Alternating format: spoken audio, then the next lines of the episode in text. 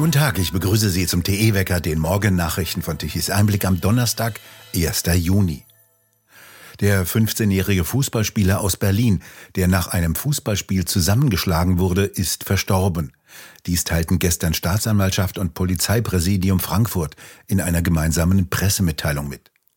Nachdem es am vergangenen Pfingstsonntag zu einer Schlägerei nach einem Fußballspiel im Rahmen eines internationalen Jugendturniers in Eckenhain gekommen war, so heißt es darin, sei der 15-jährige Geschädigte im Laufe des heutigen Tages an den Folgen seiner schweren Hirnverletzung im Krankenhaus verstorben. Zur Klärung der Todesursache soll in den nächsten Tagen eine Obduktion durchgeführt werden. Die Frankfurter Kriminalpolizei ermittelt den detaillierten Ablauf und insbesondere die Frage, wie es zu der Tat gekommen ist. Der 15-Jährige wurde, wie bereits im TE-Wecker berichtet, am Ende eines Fußballspiels in Frankfurt-Eckenheim von einem 16-jährigen Spieler der französischen Fußballmannschaft aus Metz verprügelt. Bei dem internationalen Jugendfußballturnier, das über das Pfingstwochenende stattfand, pfiff der Schiedsrichter das Spiel in Frankfurt-Eckenheim zwischen einer Mannschaft aus Berlin und einer aus Metz ab. Die Mannschaft aus Berlin hatte 1 zu 0 in Führung gelegen. Es kam zu einer Schlägerei zwischen beiden Mannschaften. Es gibt mehrere Darstellungen des Ablaufes. Nach einer Version griff ein 16-Jähriger der französischen Mannschaft nach Berichten zunächst einen anderen Gegenspieler an, schlug ihn mit beiden Fäusten ins Gesicht. Anschließend habe er den 15-Jährigen in den Schwitzkasten genommen und in die Magengegend geschlagen. Dieser habe sich jedoch befreien und weggehen können. Der 16-Jährige der französischen Mannschaft sei dem 15-Jährigen hinterhergelaufen und habe ihm hinterrücks einen festen Schlag auf den Kopf gegeben. Dann habe er den zusammengebrochenen Jugendlichen liegen gelassen und sei weggegangen. Der 15-Jährige musste reanimiert und in ein Krankenhaus in Frankfurt gebracht werden, in dem die Ärzte lebensbedrohliche Verletzungen feststellten und ihn zunächst schließlich für Hirntod erklärten. Der 16-Jährige aus Metz wurde festgenommen. Ein Haftrichter erließ Untersuchungshaftbefehl. Die Personalien stehen fest, die Polizei veröffentlichte sie bisher noch nicht. Der Tatverdächtige befindet sich weiterhin in Untersuchungshaft. Er bestreitet, den 15-Jährigen absichtlich getötet zu haben. Er erklärte jetzt, dass er Muslim sei und für den Berliner Spieler von ganzem Herzen bete. Währenddessen erklärte der Fußballclub in Metz, er sei zutiefst schockiert und sprach die aufrichtige Unterstützung aus. Laut seinem Verein bestreitet der Spieler, dass er die körperliche Unversehrtheit des anderen Spielers absichtlich beeinträchtigt habe. Sein Anwalt behauptet, es habe sich nur um eine Ohrfeige in Notwehr gehandelt. Zu heftigen Auseinandersetzungen kam es in der Nacht in Leipzig. Dort eskalierte eine Demonstration des sogenannten Schwarzen Blockes und anderer Linksextremisten. Hunderte Vermummte versammelten sich im Leipziger Osten. Es kam zu Rangeleien zwischen den Teilnehmern und Polizisten, die mit mehreren Hundertschaften angerückt waren. Als sie die Veranstaltung für beendet erklärten, wurde mit Pyrotechnik und Böllern auf die Beamten geschossen. Hunderte durchbrachen die Polizeiketten. Wasserwerfer und Räumpanzer wurden eingesetzt. Auslöser war das Urteil des Oberlandesgerichtes Dresden gegen die linksextreme Gewalttäterin Lina E. Sie wurde zu fünf Jahren und drei Monaten Haft verurteilt. Doch nach der Urteilsbegründung, die mehr als acht Stunden dauerte, schickte am Abend der Richter die Gewalttäterin nach Hause und gab ihr Haftverschonung. Der Grund, sie habe bereits mehr als die Hälfte der Haft abgesessen und wäre wegen guter Führung in einem Jahr wieder frei. Sobald das Urteil rechtskräftig ist, muss sie ihre Reststrafe in der Justizvollzugsanstalt Chemnitz absitzen. Die anderen Angeklagten sollen für zwei Jahre und fünf Monate, drei Jahre bzw. drei Jahre und drei Monate in Haft. Das Gericht sprach sie am Mittwoch unter anderem wegen der Mitgliedschaft in einer kriminellen Vereinigung schuldig. Damit blieb das Oberlandesgericht teilweise deutlich unter der Forderung der Bundesanwaltschaft, die für Lina E. acht Jahre Freiheitsstrafe und für die Männer Strafen von bis zu drei Jahren und neun Monaten beantragt hatten. In dem Prozess ging es seit September 2021 um eine Reihe von Überfällen. Sie haben laut Bundesanwaltschaft über mehrere Jahre Opfer meist aus der sogenannten Rechtsextremszene ausgekundschaftet, ihnen aufgelauert und diese schwer verletzt. Geschildert wurden während des Prozesses Überfälle, die mit einer enormen Brutalität begangen wurden. Auf einen Kanalarbeiter etwa sollen die Linksextremisten im Januar 2019 so lange eingeschlagen und getreten haben, bis dieser das Bewusstsein verlor. Das Opfer zog sich Brüche zu, seitdem müssen Metallplatten sein Gesicht fixieren. Der Bundessprecher der Grünen Jugend sprach anschließend von einem skandalösen Urteil. Politiker der Linken äußerten ihre Solidarität mit den extremistischen Gewalttätern. Der CDU-Bundestagsabgeordnete Christoph de Vries kritisierte auf Twitter keine Distanz zur Gewalt und linksextremistischen Straftätern. Er denke, die grüne Jugend habe ein echtes Extremismusproblem. So ein Sprecher wäre in jeder demokratischen Jugendpartei untragbar, so de Vries. Der Vorsitzende der Werteunion sowie ehemaliger Präsident des Bundesverfassungsschutzes Hans-Georg Maaßen erklärte ebenfalls auf Twitter, fünf Jahre Haft seien sehr milde für das, was diese Frau und ihre Kollegen getan hätten. Er wies weiterhin darauf hin, dass die Tagesschau von einer mutmaßlichen Linksextremistin sprach und die europaweite Solidarität für die Verbrecherin und ihre Kollegen glorifiziere. Kein Wort darüber, so maßen weiter, dass diese Leute Menschen bewusst mit Hämmern zu Krüppeln geschlagen hätten. Der baden-württembergische Ministerpräsident Winfried Kretschmann hat Bundeswirtschaftsminister Habeck und der gesamten Ampelkoalition in der Debatte über das neue Heizungsgesetz ein schlechtes Zeugnis ausgestellt. Dies sei alles ein bisschen übertrieben mit der Heizungsdebatte, sagte der grünen Politiker gegenüber der Zeit. Die Wärmewende sei nicht das größte Problem des Landes und so komme es auf ein paar Monate nicht an. Habeck sei bei dem Thema zu schnell vorgegangen.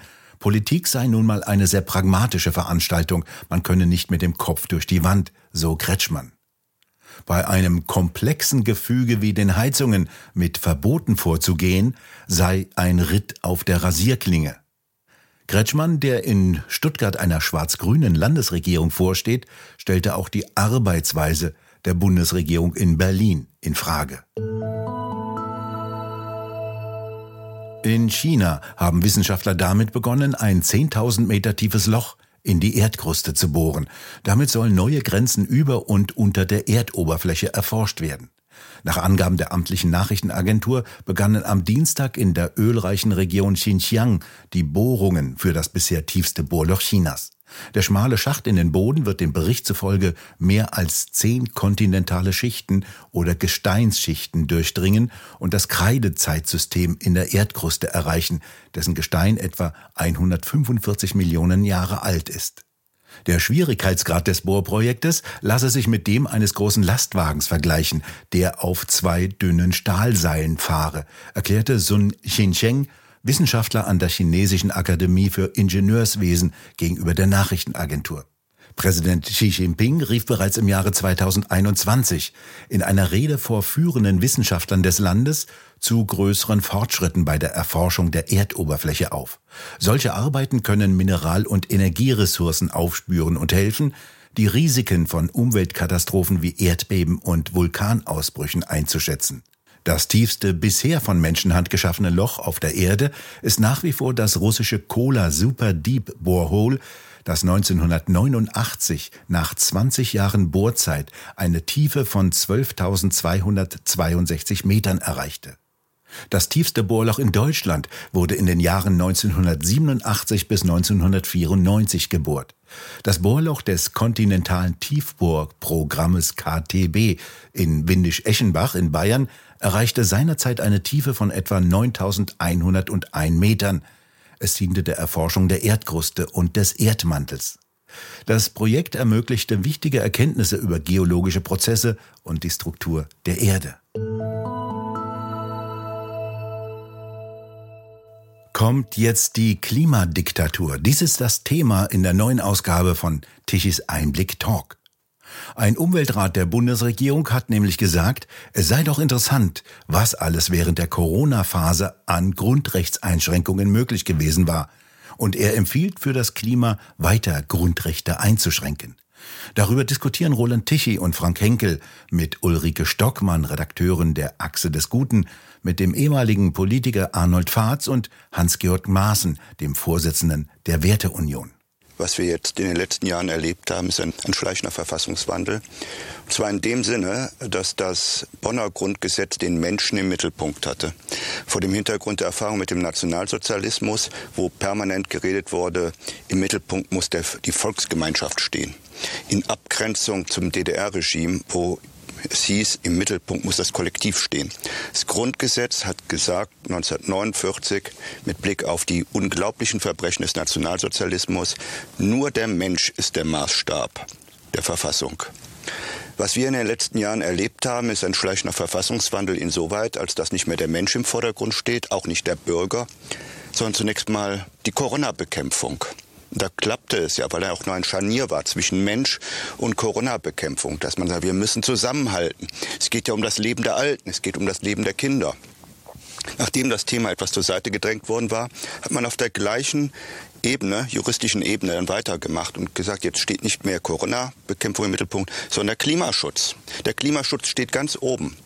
Und im Rahmen des Klimaschutzes müssen Grundrechte eingeschränkt werden. Aus meiner verfassungsrechtlichen Sicht hat man nichts anderes getan, als das Bonner Grundgesetz von den Füßen auf den Kopf zu stellen, und zwar in das völlige Gegenteil zu verändern, dass Grundrechte zugewiesen werden, dass Staatsziele aus meiner Sicht willkürlich festgelegt werden, auch ideologisch festgelegt werden. Einmal mit dem Begriff Notstand Staatsziele dann festgelegt werden. Wir stehen hier vor der Klimahölle. 2030 werden wir alle verbrennen oder 2045, je nachdem, wie man glaubt.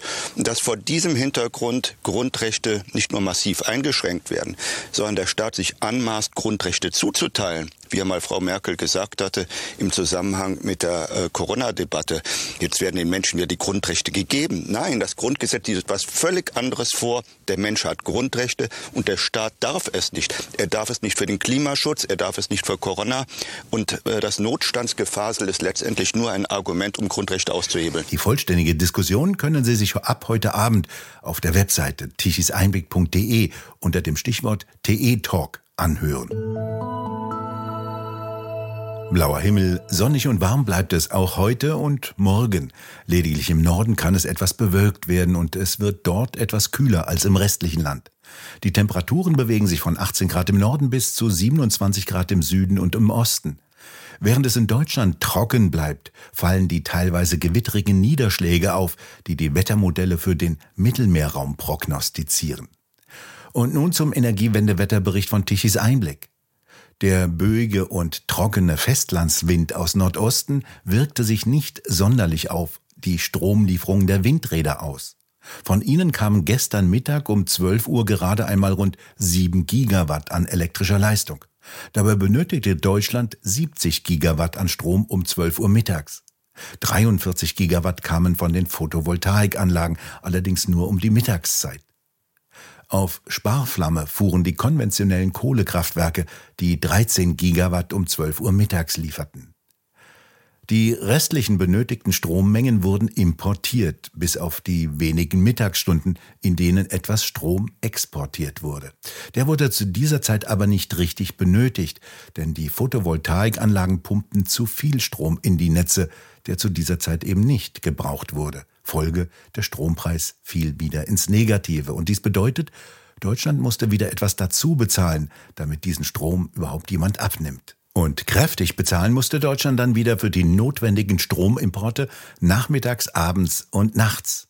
Deutschland hat eben Energiewende und das wird teuer. Wir bedanken uns fürs Zuhören. Schön wäre es, wenn Sie uns weiterempfehlen. Weitere aktuelle Nachrichten lesen Sie regelmäßig auf der Webseite tischiseinblick.de und wir hören uns morgen wieder, wenn Sie mögen.